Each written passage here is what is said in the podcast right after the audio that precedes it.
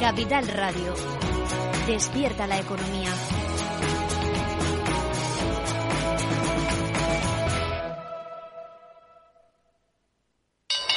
¿Te interesa la bolsa? Invierte en acciones y fondos cotizados sin comisiones hasta 100.000 euros al mes. ¿Has oído bien? Sin comisiones.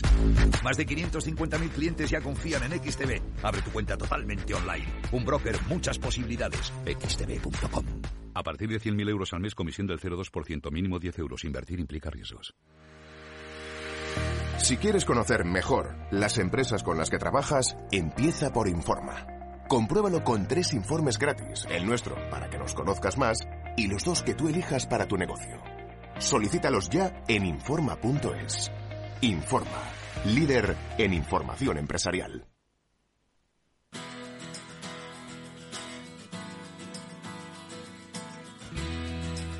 After Work con Eduardo Castillo.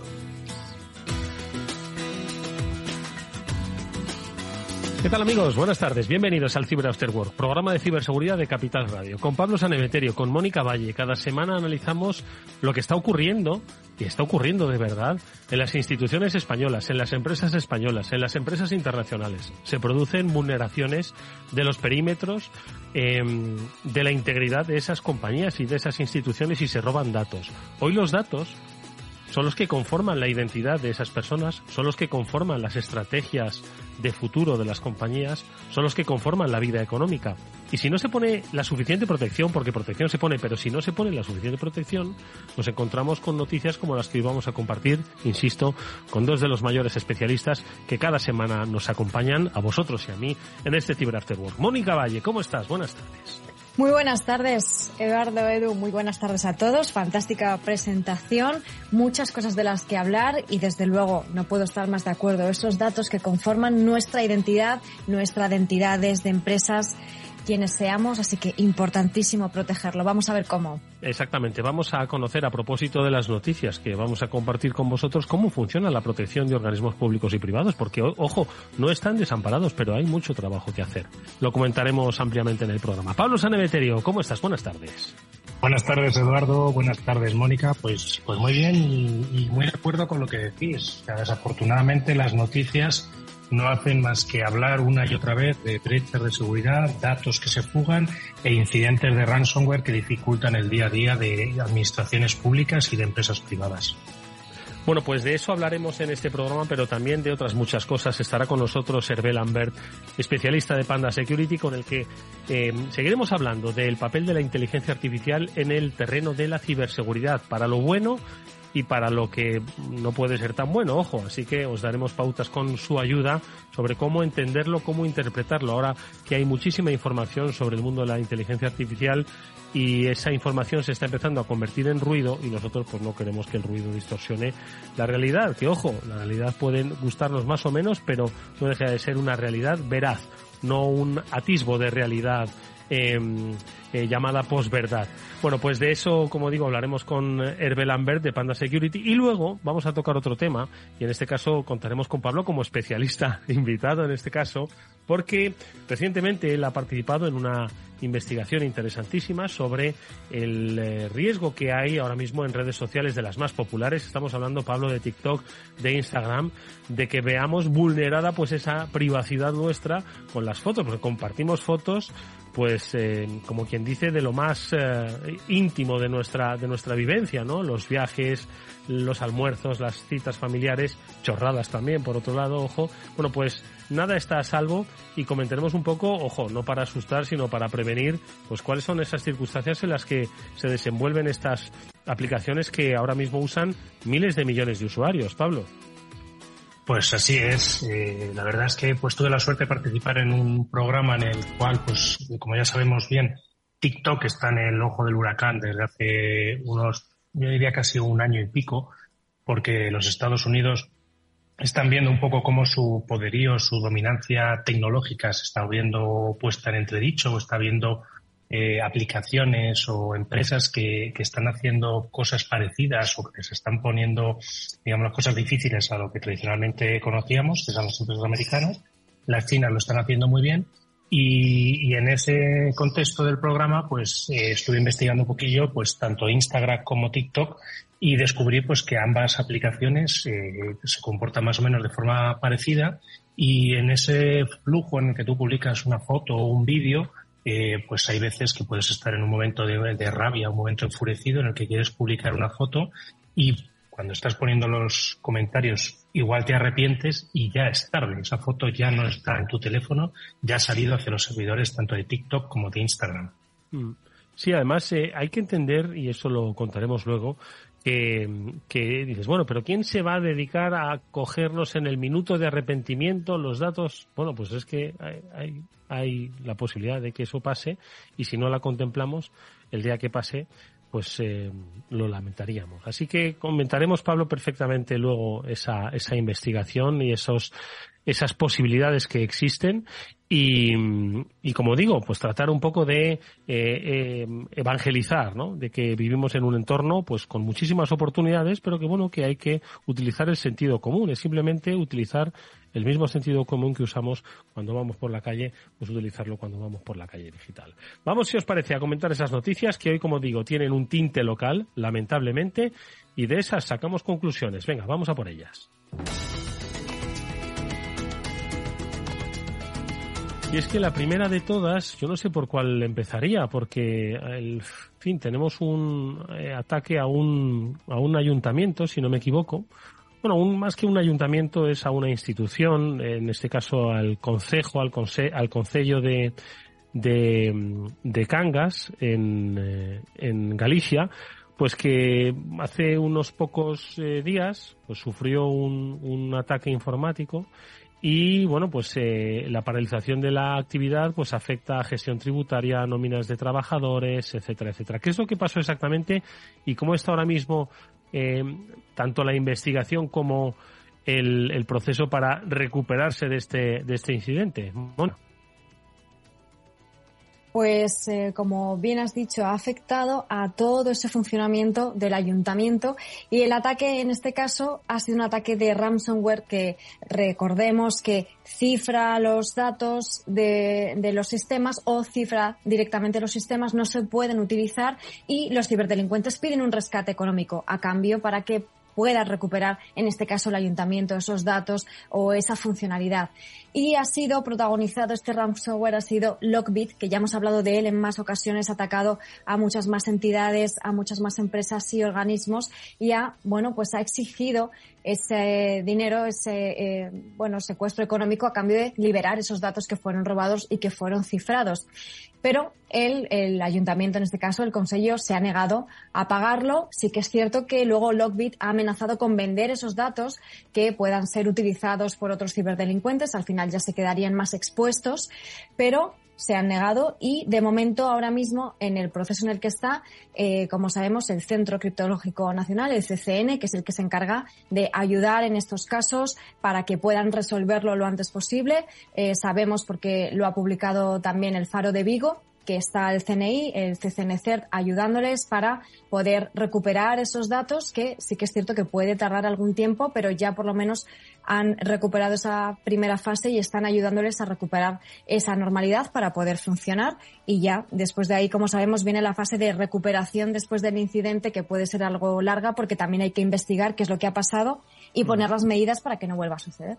Fíjate, Pablo, comentaba Mónica el papel del Centro Criptológico Nacional. Nosotros hemos hablado en más de una ocasión en ese programa con los especialistas de CCN sobre el trabajo que desarrollan, no solo de pues un poco unificar esas estrategias de ciberseguridad, sino también para el desarrollo ¿no? de herramientas que sean de utilidad a todas las instituciones eh, públicas, ya sean empresas públicas, eh, organismos eh, del Estado, organismos que forman parte de una red nacional ¿no? de vigilancia, porque al final todo está interconectado. ¿no? Entonces, ¿cómo se ha podido pasar? Porque al final, oye, es una, esto no ha sido ni mucho menos falta de, de, capacidades, sino que es bueno, se ha producido un, incidente y por qué se llega a producir un incidente con el grado de securización que hay a través incluso de eh, pues este esquema nacional de seguridad, ¿no? Pues que da unas pautas eh, que se deben cumplir, ¿no? Pues para securizar todos esos entornos, como puede ser también perfectamente el de un concello en Galicia, Pablo.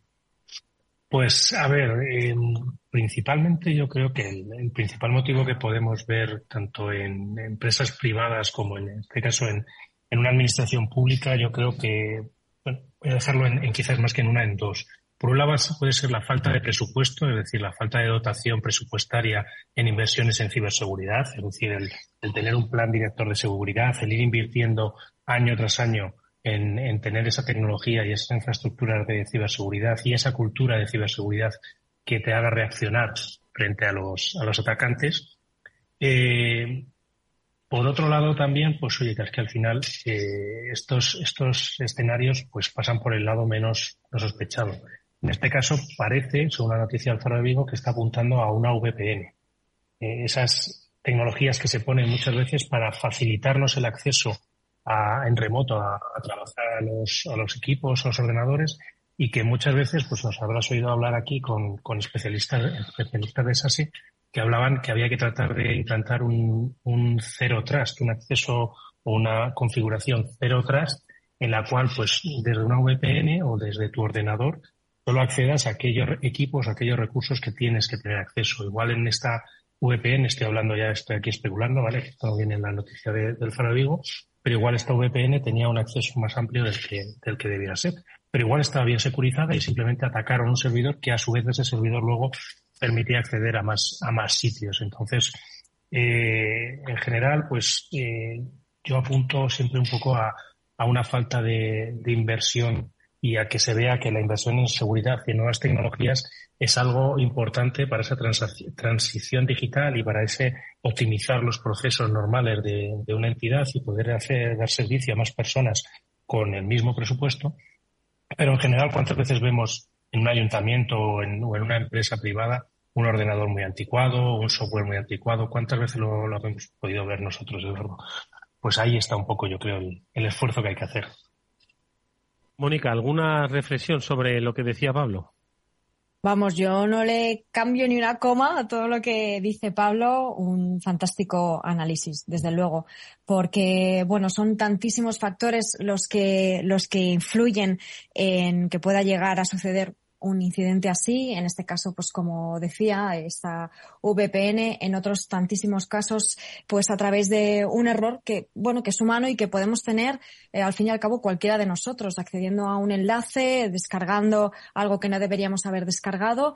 Así que implementar siempre esa buena estrategia tener soluciones de seguridad, invertir en tecnología mm. y también invertir en esa cultura de ciberseguridad, en esa capacitación de todos los usuarios, que es fundamental que haya un equilibrio entre, entre ambas. Sí, además mm, es que es que esto le pasa, como, como bien habéis explicado, a em, empresas públicas o a instituciones públicas, también a empresas privadas y además el mismo modus operandi, porque si no me equivoco, otra de nuestras noticias es que le ha pasado a una operadora gallega y también a otras operadoras en País Vasco donde les han sustraído datos de clientes, datos de trabajadores, algunos de los clientes pues bastante destacados, como dicen que tienen los datos eh, del eh, Lendakari eh, eh, Urcuyu y que, bueno, pues el mismo modus operandi, ¿no? Entiendo que el, episodio es muy similar a lo que ha pasado en, en este caso en el Concello de, de Cangas, ¿no, Mónica? Sí, en este caso muy parecido porque además está detrás el mismo grupo que comentábamos antes y al final se basa en esa extorsión que llevamos viendo tanto tiempo. Se, por un lado, se utiliza ese ransomware para cifrar los eh, dispositivos, para cifrar los datos, para generar una situación muy tensa, para paralizar, en este caso, la empresa eh, esta eh, mm, operadora de telefonía, pero puede ser, como decías, cualquier institución y, por supuesto, a los usuarios también nos está afectando. Pero en el caso de empresas y de instituciones, además de cifrarlos, lo que están haciendo los cibercriminales es decir, oye, como los datos valen tanto, no solo dinero, sino que valen mucho en términos del propio valor que tienen esos datos, sobre todo cuando se trata de empresas, de protección de datos, todo lo que implica, pues les voy a extorsionar, les voy a chantajear diciendo que si no me pagan, además además los voy a publicar y los voy a utilizar para otras acciones maliciosas y fuerzan que se, que se pague por parte de las empresas. Así que en este caso también de las operadoras que comentabas tienen ese problema añadido, que también lo tenía en este caso al ayuntamiento, y esa amenaza es creíble porque los propios ciberdelincuentes han publicado pruebas, pruebas de esos datos, de DNIs, de datos sensibles en, en, la web profunda, en la dark web, para que efectivamente vean que eso es cierto, que no es un farol y forzar también a que se produzca ese pago. Fíjate, luego vamos a hablar con Hervé, aunque vamos a hablar con él de inteligencia artificial, seguro que le apetece hablar también de identidad digital, que es precisamente la que están robando con estos incidentes. Pablo. Pues es que asistimos, como muchas veces hemos visto, a, la doble extorsión que, ejecutan este, este grupo. Como bien decía Mónica, es que es el mismo grupo el que ha atacado al Concello de, Cangas, el que ha atacado también a la operadora R.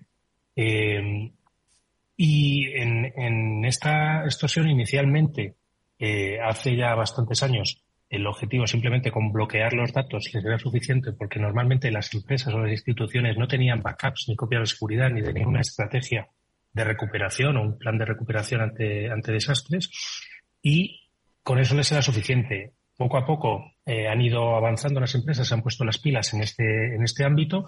Ya no hay empresas o instituciones públicas, yo creo prácticamente, que no tengan un plan de recuperación ante desastres o ante pérdida de datos pero lo que sí está ocurriendo es que ahora te roban los datos y además de ese bloqueo operacional o ese impedimento de trabajar normalmente que, puede resultar de un ataque de ransomware, te hacen un daño reputacional porque la información de tus clientes o de tus trabajadores ah, está expuesta en Internet. Y como decíamos, hablabais de identidad digital. DNIs, números de pasaporte, nombre de apellidos, número de teléfono, dónde vives, de correos electrónicos, una cantidad de información ingente para poder lanzar ataques o ataques contra nuestra identidad, hacer estafas, etcétera, etcétera. Mm.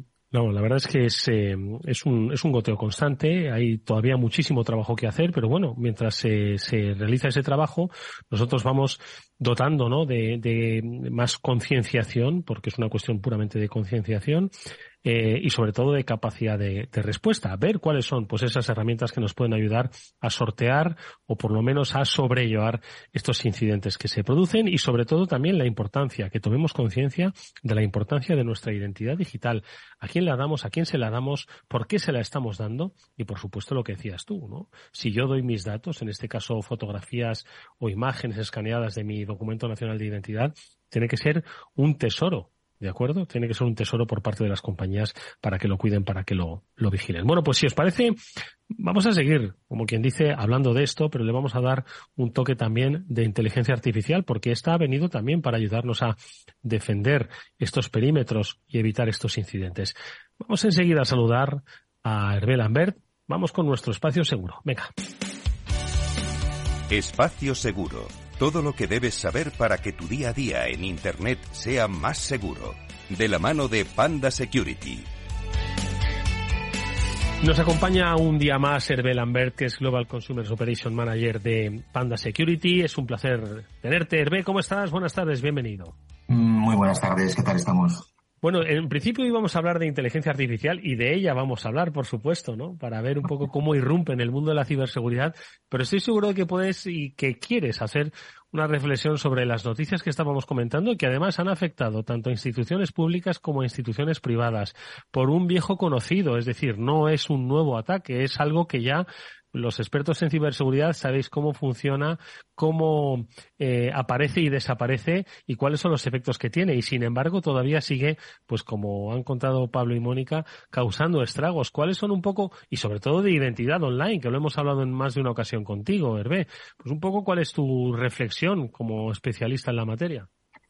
A ver, referente a, lo que habéis comentado sobre la identidad digital y la problemática de la identidad digital, eh, hay dos niveles. Como Mónica decía, es cierto que podemos tener la mejor tecnología del mundo, pero si no formamos a nuestros empleados, a nuestros eh, compañeros, colaboradores, familiares, sociedad en general, tenemos un agujero, un problema que difícilmente la tecnología va a poder solventar. Y, para ser un símil pasa exactamente con la inteligencia artificial. La inteligencia artificial es maravillosa porque aporta uh, mejoras eh, dinámicas, mucho más eh, rapidez, velocidad, mejor, eh, mayor eficacia. pero al final tenemos personas y las personas tienen que entender, no tanto en la, en la inteligencia, pero en la parte de la identidad digital, las personas tienen que entender que, que tenemos un activo increíblemente importante, que es todo lo que hacemos, todo lo que decimos, todo lo que somos. Ah, y creo que hay una falta de concienciación todavía ah, a la hora de, ah, compartir nuestra, nuestra identidad, nuestros datos, tanto eso como qué hacen las empresas para asegurar que este tesoro que tienen en, su disposición pues esté bien protegido. Eh, y es, hay una, hay, una paradoja muy grande detrás de esto. Eh, la identidad digital es algo que todavía no tenemos mucha concienciación eh, de lo importante que es y os aseguro que los cibercriminales sí lo tienen. Eh, nuestro viejo amigo el ransomware que ha evolucionado también a un ransomware as service Uh, pues lo que hace es no solo cifrar, pero también robar toda la información. Uh, ¿Qué quiere decir, esto? Pues que uh, toda la información que puede tener, y da igual que sea una corporación privada, que sea una, una entidad pública, toda, todo aquel, aquel ente que tiene una base de datos eh, va, a va a sufrir intentos de ataques. Y el problema, como bien decíais, es que eh, de ataques es muy probable que en algún momento haya un error, bien sea un error humano, bien sea el conjunto de un error humano y de una falta de, precauciones tanto antes previo al ataque como después del ataque eh, y, la resultante es que se roban miles, millones de datos de identidad digital. Y, es, un, es una lacra que tenemos en este momento y tenemos que trabajar conjuntamente para solucionar este problema. Mónica. Desde luego, Hervé, trabajar conjuntamente, como decías, ¿no? Yo me he quedado con eh, esa idea que lanzabas de que no tenemos tanta conciencia de lo importante que es la identidad digital y estoy de acuerdo y al mismo tiempo me choca. No llego a entender todavía, no sé qué opinas tú, por qué se nos escapa un poco siendo eh, tan, bueno, muchas veces somos muy celosos, ¿no? De nuestra intimidad, de nuestra identidad en el mundo físico, por así decirlo, en el mundo digital, sabiendo que es tan relevante, ¿por qué todavía no estamos tan concienciados ahí, Hervé? ¿Qué opinas? Pues porque mm, a, veces creo que no queremos eh, concienciarnos porque es mucho más fácil eh, hacer cosas sin pensar en las, en las repercusiones que pueden tener.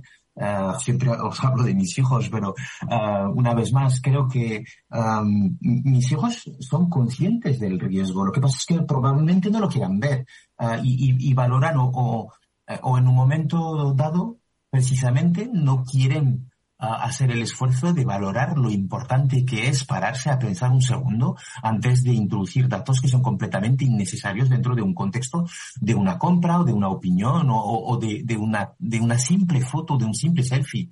Cuidado con el contexto del selfie. Eh, entonces, es, es por error, omisión, por dejadez, eh, en algunos casos porque no se dan cuenta, en otros casos porque pues nos dejamos llevar por los sentimientos, por el momento, por las emociones. Eh, pero el caso es que tenemos que poner eh, límites, eh, entender lo que hay, entender que tanto como uh, Internet es una herramienta absolutamente, un ecosistema absolutamente increíble para eh, para muchas cosas, para volver a tener eh, comunicación con personas que viven a miles de kilómetros, para conseguir formarnos, para tener información en tiempo real, para mejorar la educación, mejorar el conocimiento, eh, mejorar el trabajo también, pues también tenemos que tener en cuenta que hay un lado que es mucho más problemático, mucho más oscuro y mucho más peligroso. Y que todo es cuestión de de balanceo, de equilibrio y muchas veces pues no nos damos cuenta. Te digo que creo que es porque vamos demasiado rápido también. No nos damos cuenta de lo importante que es pararse, pensar y, y utilizar las herramientas y utilizar los protocolos de, de trabajo más eh, eh, seguros. Y antes de que te pregunte, Pablo, me cuelo, porque decías, ponías el ejemplo a tus hijos, un día les vamos a tener que pagar royalties por haberlos puesto de ejemplo mucho en el programa, Herbe. Quiero decir que, pero bueno, decías, que ah, ellos son conscientes, pero por una cuestión de, pues no sé, falta de interés, quizás no toman todas las medidas. Esto le pasa también a las empresas.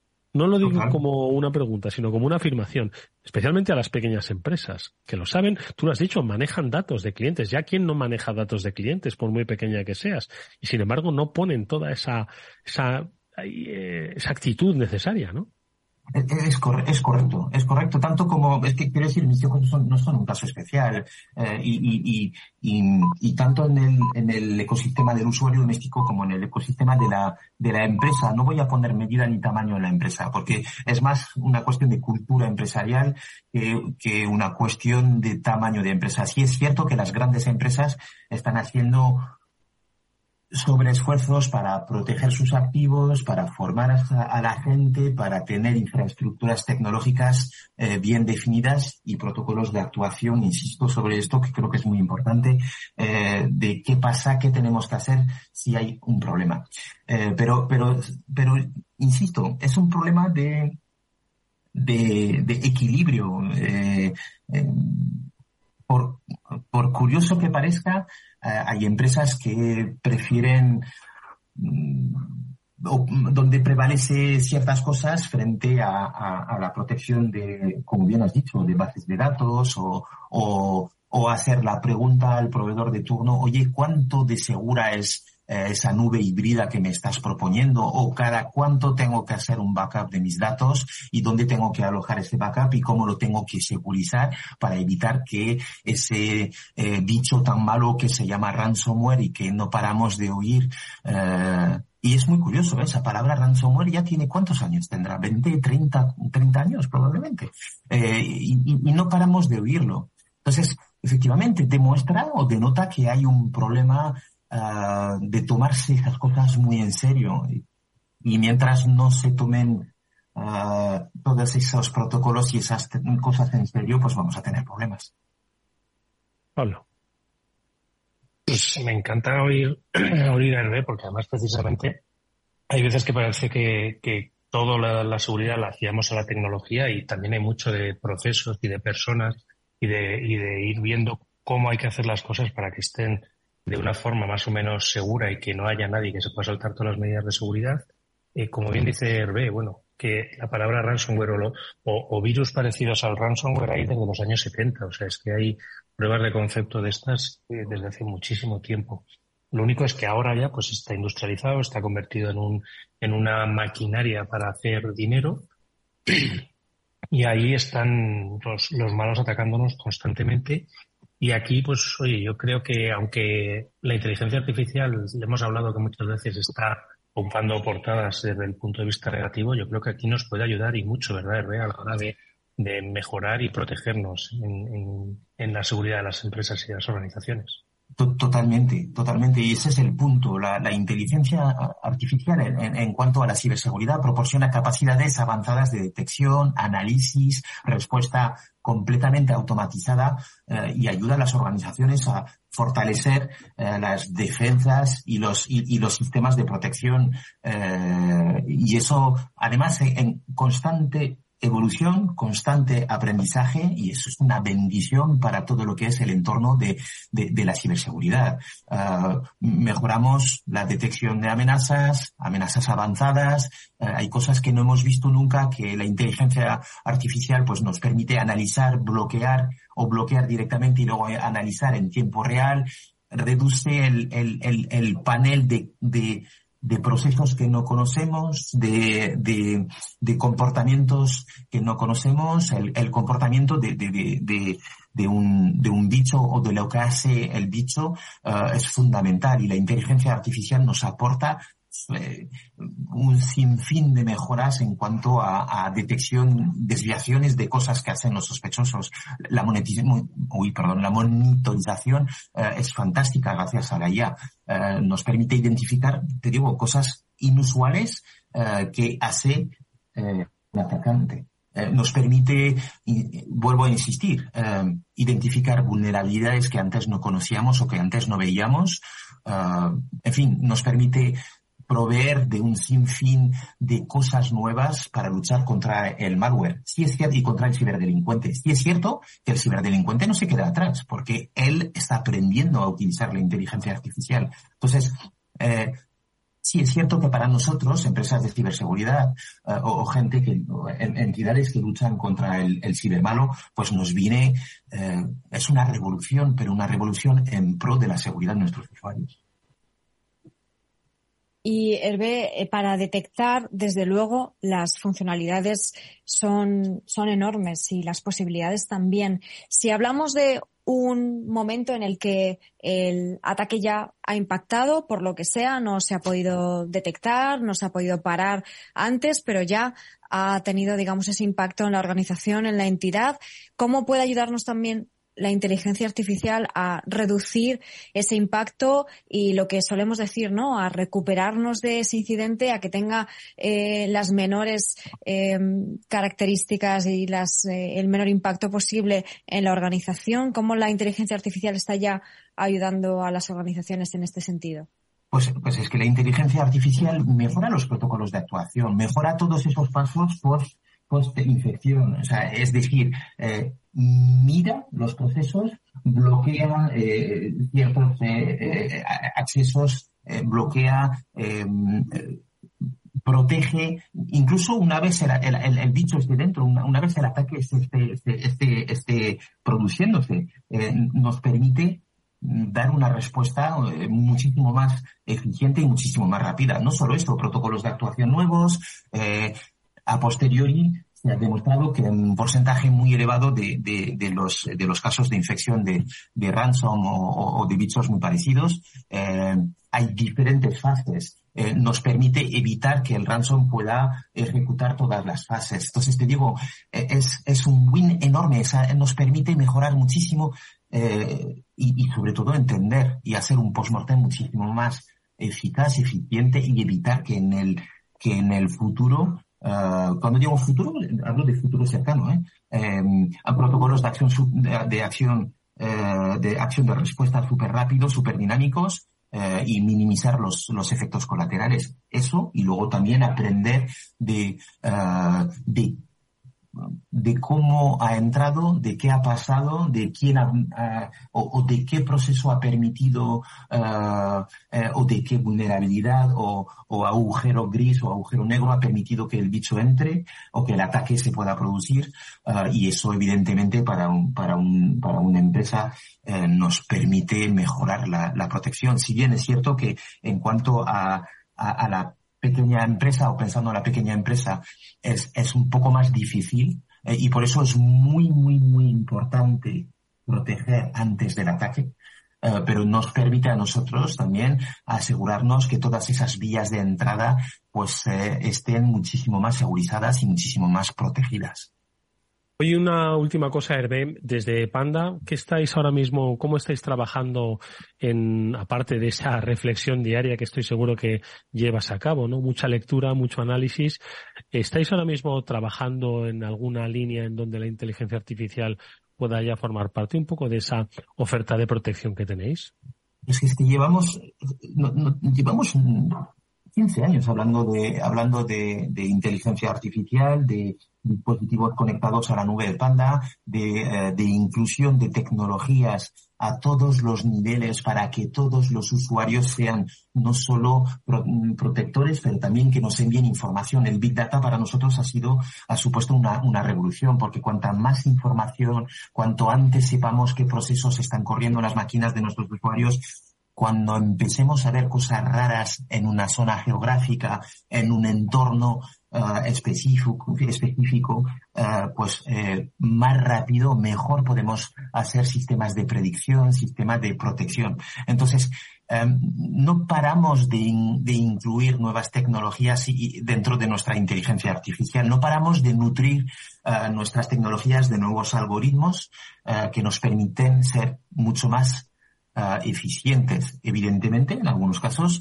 uh, pues eh, puede provocar falsos positivos o puede provocar uh, pequeños problemas porque no paramos de aprender. Por eso tenemos entornos que nos permiten um, pues ser un poco más restrictivos. Pues estoy pensando en productos gratuitos que incluyen nuevas tecnologías supermodernas. Es la gran ventaja de tener a nuestros antivirus basados en, la inteligencia colectiva, eh, conectados eh, casi todo el día mientras el usuario esté conectado a Internet, mientras el dispositivo del usuario. Entonces, no paramos desde hace 15 años en intentar uh, incluir nuevas tecnologías, nuevos algoritmos y nuevas formas de ser mucho más eficientes.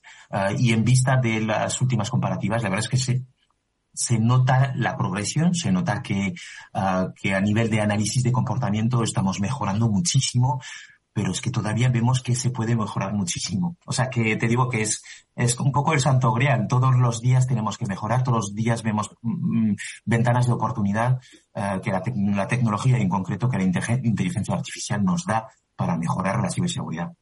Bueno, pues yo creo que debe ser de los pocos programas de la radiodifusión española donde a la inteligencia artificial la ponen bien y no le ponen como si fuese una amenaza para la humanidad. Nosotros lo hemos eh, podido hacer gracias, como siempre, a Hervé Lambert, experto de Panda Security, que nos ha explicado que precisamente el uso de la inteligencia artificial está mm, al servicio ¿no? de esas herramientas que hacen mucho más eficaz, mucho más eficiente pues esa protección y sobre todo mucho más eh, eh, eficaz ¿no? ante los eh, ataques que se están produciendo. Hervé Lambert, como siempre ha sido un gusto escucharte. Eh, nos eh, hablaremos próximamente, por supuesto. Hasta muy pronto. Muchas gracias. Bueno, hasta luego. Chao. Vamos con un consejo. Si inviertes en bolsa, esto te interesa, XTB tiene la mejor tarifa del mercado para comprar y vender acciones y ETFs. No pagues comisiones hasta 100.000 euros al mes. Si inviertes en bolsa o quieres empezar, más sencillo e imposible. Entras en xtb.com, abres una cuenta online y en menos de 5 minutos compra y vende acciones sin comisiones con atención las 24 horas del día. ¿Qué estás esperando? Ya son más de 660.000 clientes los que confían en xtb.com. Un broker, muchas posibilidades. A partir de 100.000 euros al mes, la comisión es del 0,2%, mínimo 10 euros. Invertir implica riesgos.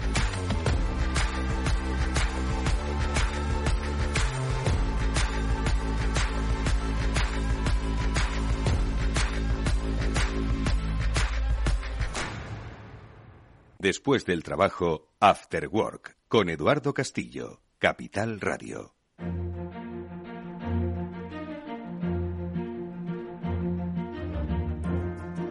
Bueno, pues nosotros vamos a analizar, yo creo que también tiene mucho de inteligencia artificial, el planteamiento que ha realizado Pablo y que ahora le vamos a pedir que nos cuente en detalle y que tiene que ver con el, riesgo, ¿no? Eh, y ahora vamos a también a medir un poco esos riesgos, ¿no?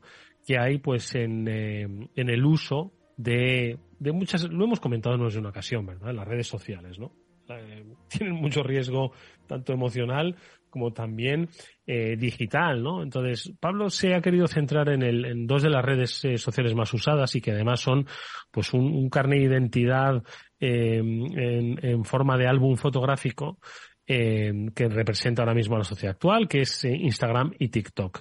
¿Cuál es un poco, Pablo, el punto de partida que, que decides que tienes, ¿no? Pues para analizar si si estas eh, pues son seguras o no son seguras o están en riesgo o si a largo plazo o medio plazo si no se securizan determinados aspectos pues esto podría suponer un problema para los que pues eh, todos eh, usamos de alguna manera alguna de estas redes pues como, como muchas veces hemos hablado aquí en, la radio y con, invitados y contigo y con Mónica, muchas veces lo que nos ocurre es que yo creo que la sociedad y nosotros mismos, los usuarios, no son conscientes de la cantidad de información que volcamos en las redes sociales.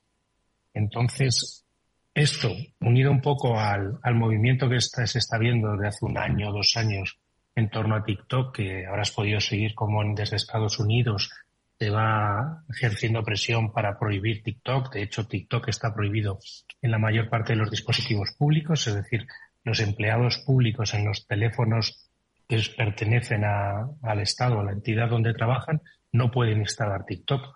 Pero es que hace unas semanas ha habido un senador, en caso concreto en Montana, que ha ido más allá y ha sacado, ha, ha promulgado una ley en la cual se prohíbe utilizar TikTok a nivel eh, estatal. Es decir, tienen las, las empresas, tanto Apple como Google, las tiendas oficiales, tienen la obligación, según esta ley, de retirar a TikTok.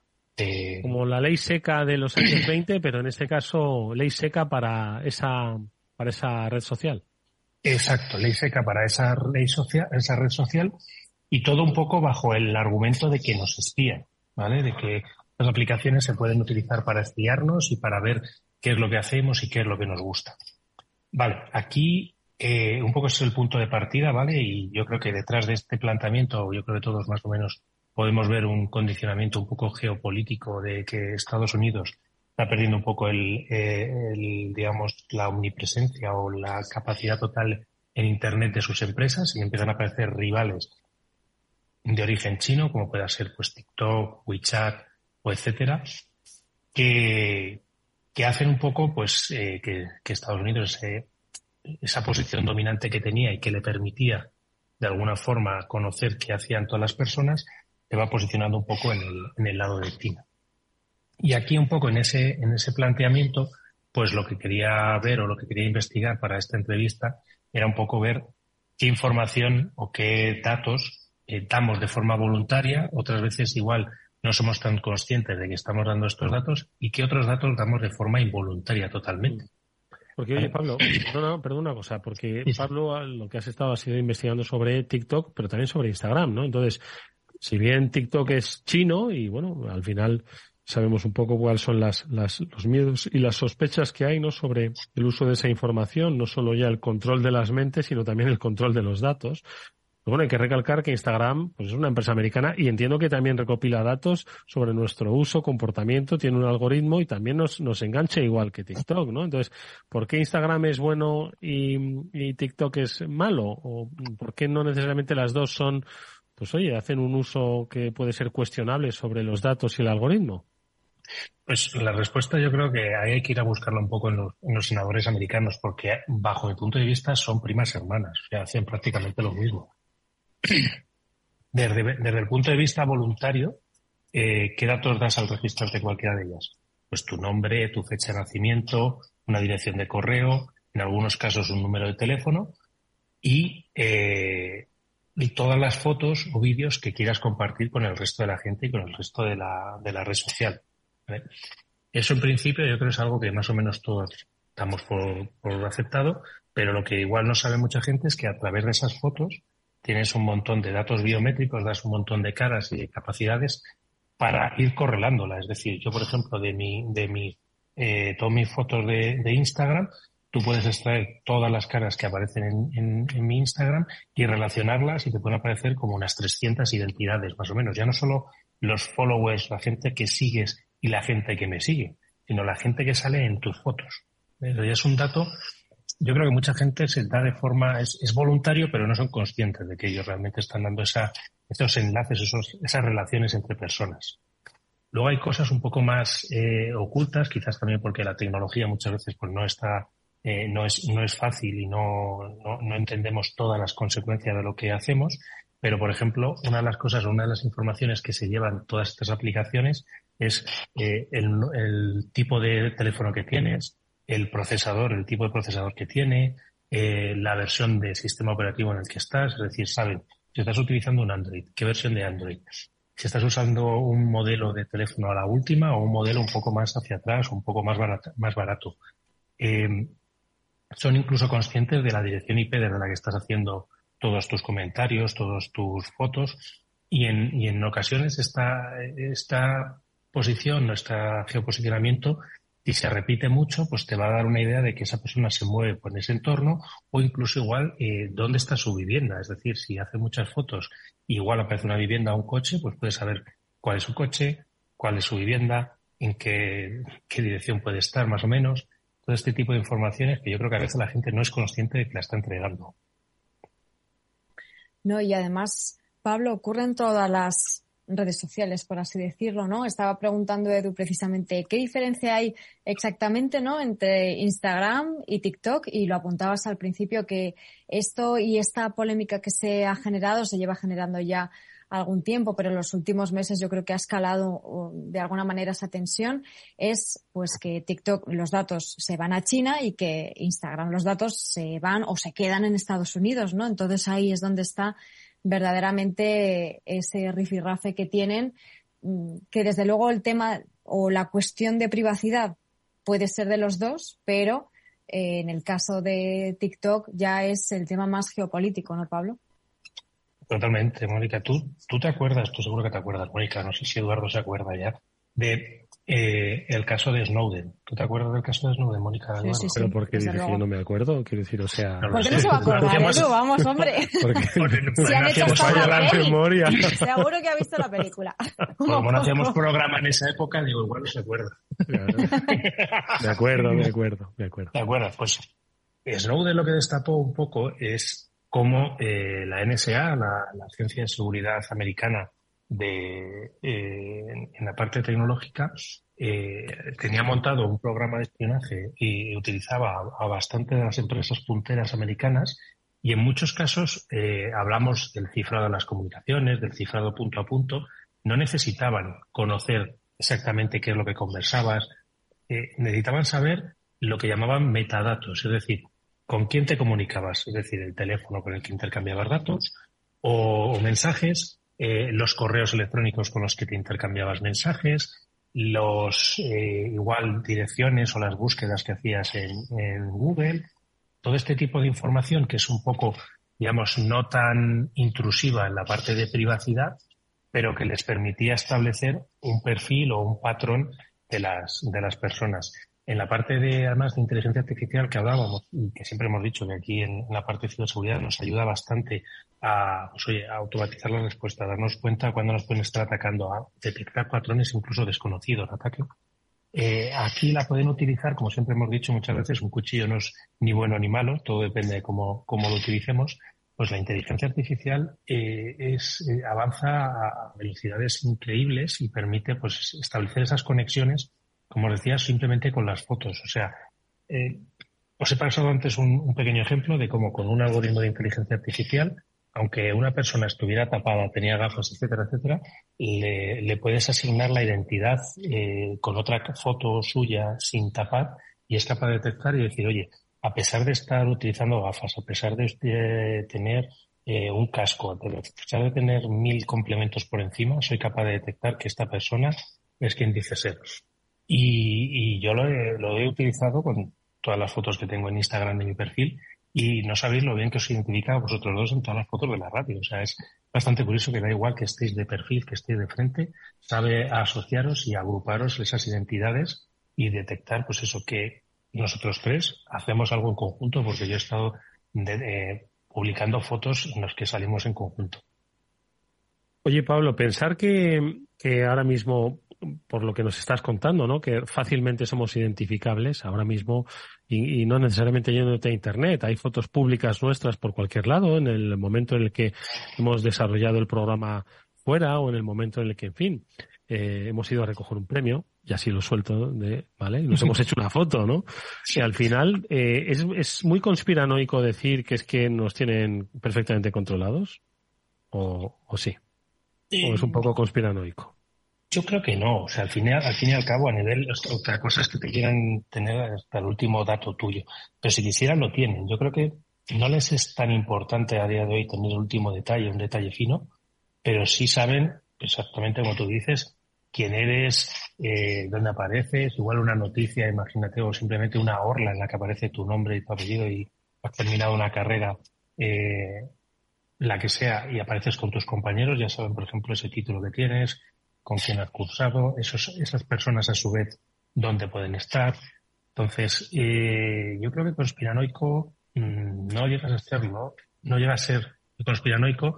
El, el, tema sobre todo es que toda esa información la están almacenando por si algún día la necesitan o, quieren utilizarla contra alguna persona que por el motivo que sea les esté poniendo en jaque o, o le resulte incómoda.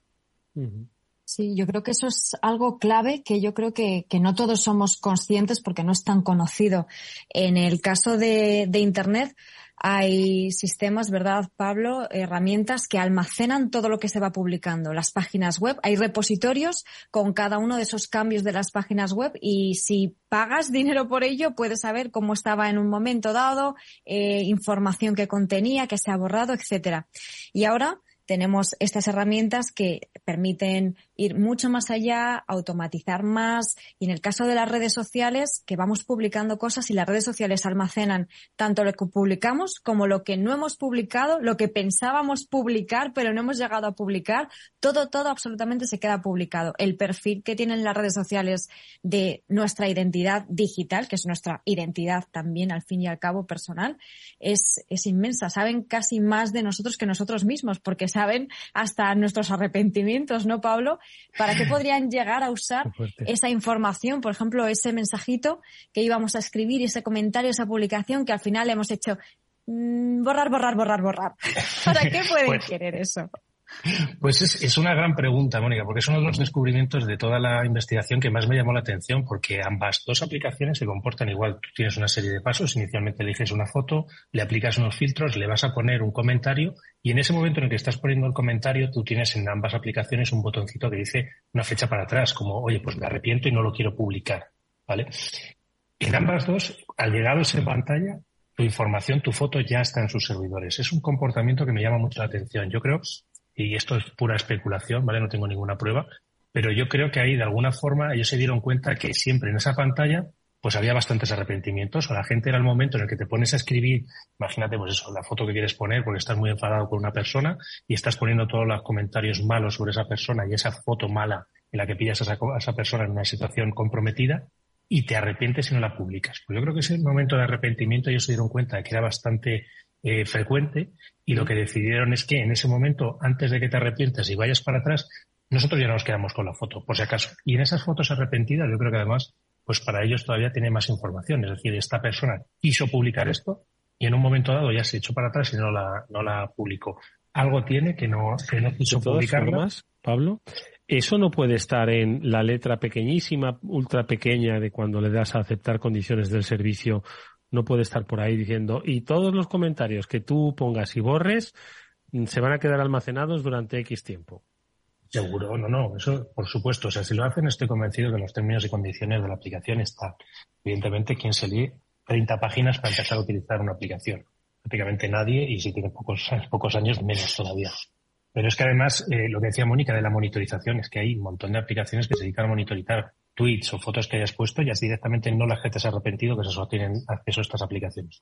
Las que ya has publicado y luego la quieres borrar, es algo que has subido a Internet, es un, algo que debemos tener todos los usuarios muy claro, es todo lo que se sube a Internet y, se digitaliza y se sube a Internet, ya no lo tienes controlado, ya has perdido el control. Alguien puede tener una copia siempre de ello, aunque tú lo hayas querido borrar.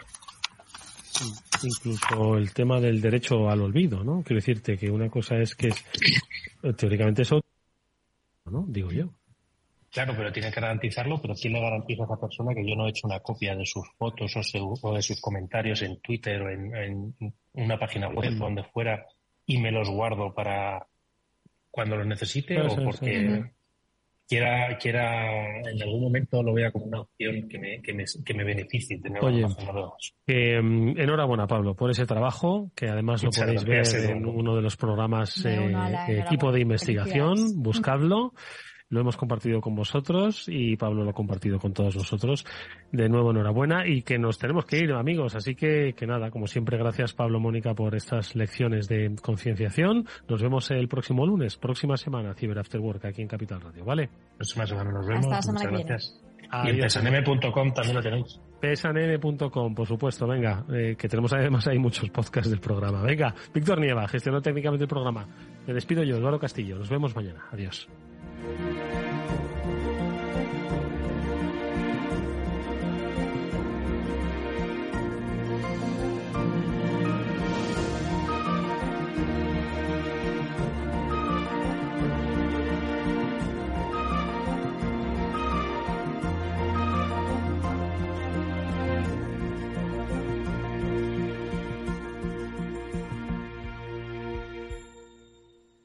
¿Qué es ir más allá?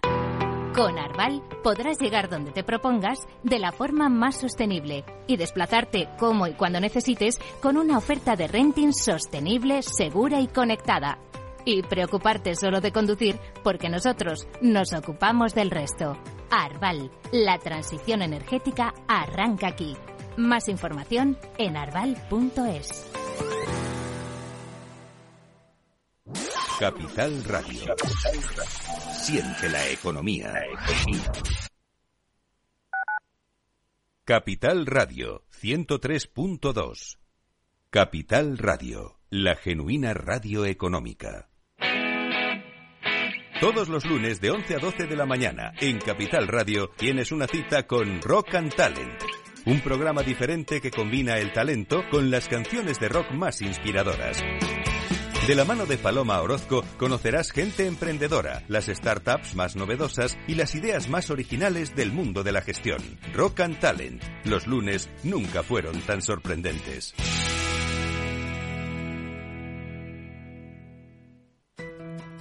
En el balance nos preocupamos por nuestros hijos, por su vinculación con el mundo de Internet y las redes sociales, y analizamos sus riesgos de la mano de Pilar Rodríguez en Familias Enredadas, todos los lunes a las ocho y media de la tarde en El Balance, Capital Radio.